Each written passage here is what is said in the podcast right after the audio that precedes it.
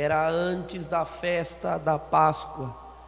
Jesus sabia que tinha chegado a sua hora de passar deste mundo para o Pai. Tendo amado os seus que estavam no mundo, amou-os até o fim.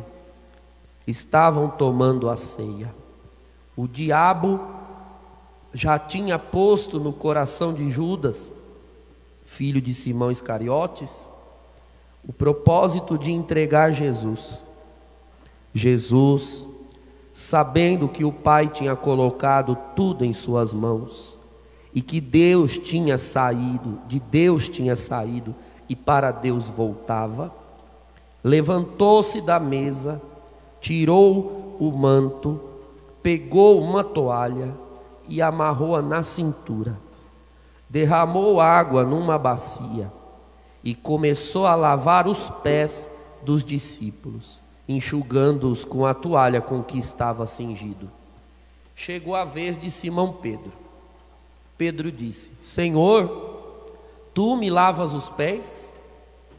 Respondeu Jesus: Agora não entendes o que estou fazendo, mais tarde compreenderás. Disse-lhe Pedro: Tu nunca me lavarás os pés. Mas Jesus respondeu: Se eu não te lavar, não terás parte comigo. Simão Pedro disse: Senhor, então lava não somente os meus pés, mas também as mãos e a cabeça. Jesus respondeu: Quem já se banhou não precisa lavar senão os pés, porque já está todo limpo.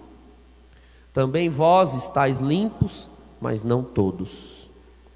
Jesus sabia quem o ia entregar, por isso disse: Nem todos estáis limpos. Depois de ter lavado os pés dos discípulos, Jesus vestiu o manto e sentou-se de novo. E disse aos discípulos: Compreendeis o que acabo de fazer? Vós me chamais mestre e senhor, e dizeis bem, pois eu o sou. Portanto, se eu, o Senhor e Mestre, vos lavei os pés, também vós deveis lavar os pés uns dos outros. Dei-vos o exemplo, para que façais a mesma coisa que eu fiz. Palavra da salvação. Que as palavras do Santo Evangelho perdoem os nossos pecados e nos conduzam à vida eterna. Irmãos, nós começamos hoje a celebrar a nossa Páscoa, a Páscoa do Senhor. O mistério da Páscoa do Senhor que continua na história. Celebramos esse ano a Páscoa do Senhor muito semelhante à Páscoa dos Hebreus, começando trancados dentro de casa, muitos não podendo ir à casa de Deus, mas a Páscoa começa no confinamento doméstico. Foi ali que começou a Páscoa. E o confinamento tinha um intuito. Tinha o intuito de preservar os hebreus, o povo de Deus, do anjo da morte, do exterminador que passaria pelo Egito como um sinal de que Deus, a ira de Deus, foi no Egito buscar o seu povo. Então, irmãos, essa cena que muitos do que muitos que estão acompanhando vivem agora não é uma cena inédita às vezes é preciso estar trancado para experimentar a Páscoa, para se dar valor ao Senhor que passa, para que quando for possível sair de dentro das casas, se saia com o ânimo de atravessar o mar e chegar na terra prometida. E o Senhor trancou o seu povo nas casas para prepará-los para chegar à terra prometida. E nessa noite você que está aí na frente do monitor, lembrando-se do ano passado, em que estava na casa de Deus cheia, preparando-se para viver a Páscoa do Senhor, para assistir o lava-pés. O Senhor manda dizer: Eu estou te deixando confinado, como os hebreus no Egito, glória ao Senhor, porque eu vou tirar você logo, logo, fica em paz, mas você não vai sair para voltar à vida que estava antes de ter sido confinado, você vai sair para se dirigir à promessa da terra que eu tenho para o meu povo, as bênçãos que eu tenho reservadas para o meu povo. Isso é Páscoa, e agora o meu povo na terra vai saber o que é Páscoa verdadeira. Glória ao Senhor. Irmãos, e nós estamos vivendo a Páscoa do Senhor Jesus, nós não somos mais o povo da antiga aliança. Nós não somos um povo que vive a Páscoa judaica. Preste atenção nisso, que eu quero lhe ensinar nessa noite santa. Às vezes, eu vejo cristãos tentando resgatar elementos da Páscoa judaica para viver a Páscoa judaica. Não é pecado você estudar e até conhecer a ceia judaica como ela acontecia. As ervas amargas, o harocet, os cálices de vinho, etc. Aquele ritual judaico. Mas irmãos, todo ritual judaico, toda a Páscoa judaica, ela era um aceno, ela era uma prefiguração da verdadeira e definitiva Páscoa o verdadeiro cordeiro que a humanidade aguardava, não é o cordeiro que os judeus imolam com todo cuidado para não quebrar um osso, sangram o animal, dividem a sua carne. Essa Páscoa, ela era uma figura. A Páscoa verdadeira é a Páscoa do Cristo, é a Páscoa de Jesus. Nós não estamos mais na antiga aliança, no Antigo Testamento. Por isso hoje começa a nossa Páscoa. O judeu celebra a Páscoa num Shabat, num sábado. E a nossa começa hoje e vai culminar no domingo. E hoje começa a Páscoa do Senhor. Ele disse no Evangelho: eu desejei ardentemente comer esta Páscoa, esta Páscoa, da quinta noite, esta Páscoa de agora, porque o Senhor, Ele vai realizando a Páscoa em três movimentos seríssimos que são, que compõem a nossa Páscoa cristã. O primeiro movimento da Páscoa cristã é a noite santa de hoje, em que Jesus institui a Eucaristia e o sacerdócio católico. Irmãos, isso é muito importante, porque sem o sacerdócio católico, a Páscoa daquela noite, que começou naquela noite e que aconteceu em três movimentos: a ceia, a cruz e a ressurreição, esses são os três movimentos da Páscoa seja, são as passagens. Vai, vai se passando da ceia para a imolação, da imolação para a ressurreição, e o fim de tudo mesmo vai ser em Pentecostes. Aí a Páscoa está concluída e dada à humanidade como um dom. Mas se o sacerdócio católico, irmãos, a Páscoa ela seria uma mera lembrança. A Páscoa seria uma informação. Você pode tomar a Bíblia, pegar o texto, ler os textos da Páscoa e talvez rezar, meditar, ainda que você diante do texto pegasse um pão ou um vinho e, e tentasse viver a Páscoa lendo o texto com a sua fé subjetiva, aquilo não seria a Páscoa. Aquilo seria apenas a demonstração, a manifestação de uma reta intenção, sim, de tomar parte naquilo, mas o Senhor ele estabeleceu um modo de aquilo chegar até nós.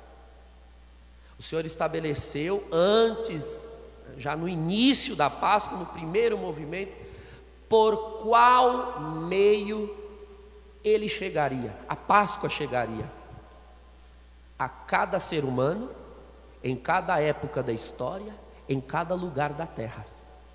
O Senhor se antecipou. E o modo que ele escolheu para fazer essa Páscoa chegar a cada ser humano, em cada época da história e em cada lugar da terra, foi o sacerdócio. Quando ele chama para o andar de cima os doze, atenção, os doze, não chama a multidão que o seguia, não chama os setenta e dois que saíram para expulsar demônios em nome dele, chama apenas os doze. E ele ordena, essa é a palavra, ele ordena os doze, dizendo que todas as vezes que eles levantassem o ázimo e o cálice em nome do Senhor, a aliança aconteceria ali não de novo, mas a mesma aliança. Ela se tornaria presente, como que atravessando a barreira do tempo e do espaço, como que num, como que não, de fato num kairós espiritual realizado pelo Espírito Santo, todas as vezes que um sacerdote com as suas mãos ungidas para isso, toma o ázimo, toma o cálice, e põe a sua voz a serviço do Senhor, então a Páscoa acontece. Sem o sacerdote, irmãos, nós não teríamos a atualização da Páscoa. Nós poderíamos encená-la, nós poderíamos recordá-la, lembrar dela, ou até rezá-la espiritualmente com algum gesto simbólico, mas a Santa Missa não é isso. A Santa Missa, irmãos, toda vez que ela é celebrada, ela rasga o tempo, o espaço. Só os sacramentos fazem isso, pelo poder do Espírito. Quando um sacramento começa a ser celebrado, então o céu se rasga, o tempo é suprimido, o espaço é suspenso e onde nós estamos? No Calvário. Misticamente. Deus é o Senhor do tempo e Ele pode fazer isso. Deus é o Senhor do espaço e Ele pode fazer isso. E faz verdadeiramente. Sem o sacerdócio católico, nós não teríamos os nossos pés lavados ao longo da história. Porque o lava-pés, irmãos, figura o poder que Cristo tem. Ele diz: Vós me chamais mestre e senhor, e dizeis bem, pois eu o sou. Eu sou. O Senhor disse isso em vários outros trechos do Evangelho. Eu sou. Eu sou é o nome de Deus. Ele está deixando claro que Ele é. Ele é o Deus Criador. Portanto, nele há poder. Mas ele usa o poder de um modo que os homens não sabem usar. Os homens, quando têm poder, usam esse poder para submeter, oprimir, para demonstrar autoridade.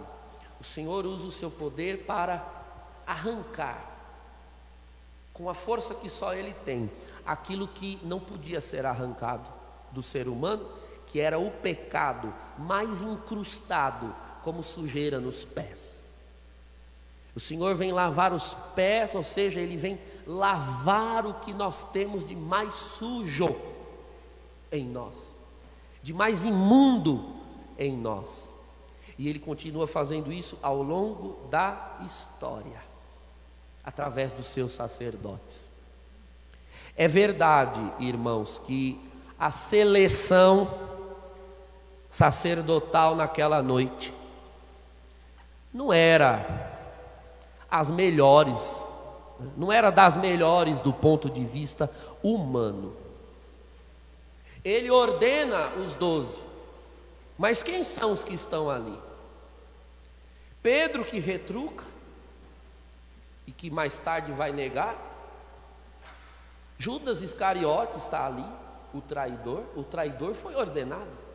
Ele, ele se levanta da ceia depois da ordenança do Senhor e, inclusive, recebeu, diz o Evangelho que nós lemos essa semana, o pão passado no molho, o bocado mais precioso da ceia. Pedro que nega. Judas que trai, Tomé que duvida, João e Tiago que querem o melhor lugar no reino. Esse é o tipo de gente que o Senhor chamou. E a história não mudou. Esse é o tipo de gente que o Senhor ainda chama. Não sei quem é o sacerdote da sua paróquia, Talvez você que acompanha seja daqui, e eu já sei quem é o seu pároco daqui, também não é grande coisa. E eu não sei quem é o pároco da, da sua paróquia, caso você não seja daqui de Jandira e esteja assistindo. Eu não sei quem ele é. Mas agora, nesses dias, você está aprendendo, você está experimentando que por pior que seja a humanidade de um sacerdote, ele faz falta para a tua salvação. Ele faz falta para nutrir a tua alma. Então aprenda nessa Páscoa a amar o teu sacerdote. Aprenda a amar o sacrário. Aprenda a amar a confissão. Porque por piores que sejam os adjetivos destes homens, a eles foi dado um poder que a ninguém mais foi dado. Bendito seja esse poder que não nos falta. Judas traiu, e o Senhor sabia que ia traí-lo, mas deu a ele a riqueza, para que ele fosse julgado segundo a riqueza que foi dada. Cada um será julgado conforme as obras que realizou, e cada um será julgado de acordo com o muito ou pouco a que foi dado e o quanto amou ou não, o quanto foi fiel ou não ao que foi dado. Que nesses dias você esteja aprendendo de coração a falta que faz estar próximo do ministério do sacerdote, do ministério que ele exerce, da Santa Missa, da Eucaristia. Hoje nós vamos comungar espiritualmente do sacrifício do Senhor. Os sacerdotes que pela face da terra nessa noite estão celebrando a Santa Ceia, renovam hoje o ser do seu ministério. Sim, porque o sacerdócio, irmãos, é aquilo que nós somos e não aquilo que nós fazemos. E também aos sacerdotes o Senhor está dando lição nesses dias. Por esses dias de isolamento social, o meu celular, a agenda do meu celular, talvez você também tenha a agenda né, no celular, que vai avisando você os compromissos que estavam agendados. E a minha, há três semanas, acende todo dia, várias vezes ao dia. Estava marcado um atendimento, estava marcado um mutirão de confissões, estava marcada uma palestra, estava marcada uma viagem, estava marcado uma, um congresso. Nada foi feito. Porque o que faz o sacerdote não é a agenda dele, não são os afazeres dele. Trancado dentro de casa, eu continuo sacerdote, tendo multidão para pregar ou não tendo assembleia para ver a Santa Missa ou não.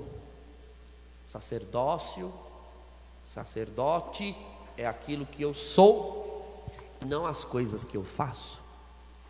E eu espero que muitos irmãos sacerdotes vão assistir essa homilia que fica na página e depois pegam para assistir. Eu desejo a você, meu irmão sacerdote, que você se renove nesse trido pascal e olhe e contemple que ainda sem o povo é possível ser sacerdote. Só não é sacerdote sem Cristo. Sem Cristo não há sacerdócio. O nosso sacerdócio não vem do povo, ele vai para o povo, ele é dado ao povo, mas o povo não é a fonte dele, a fonte é o sacerdócio único e eterno do Senhor Jesus.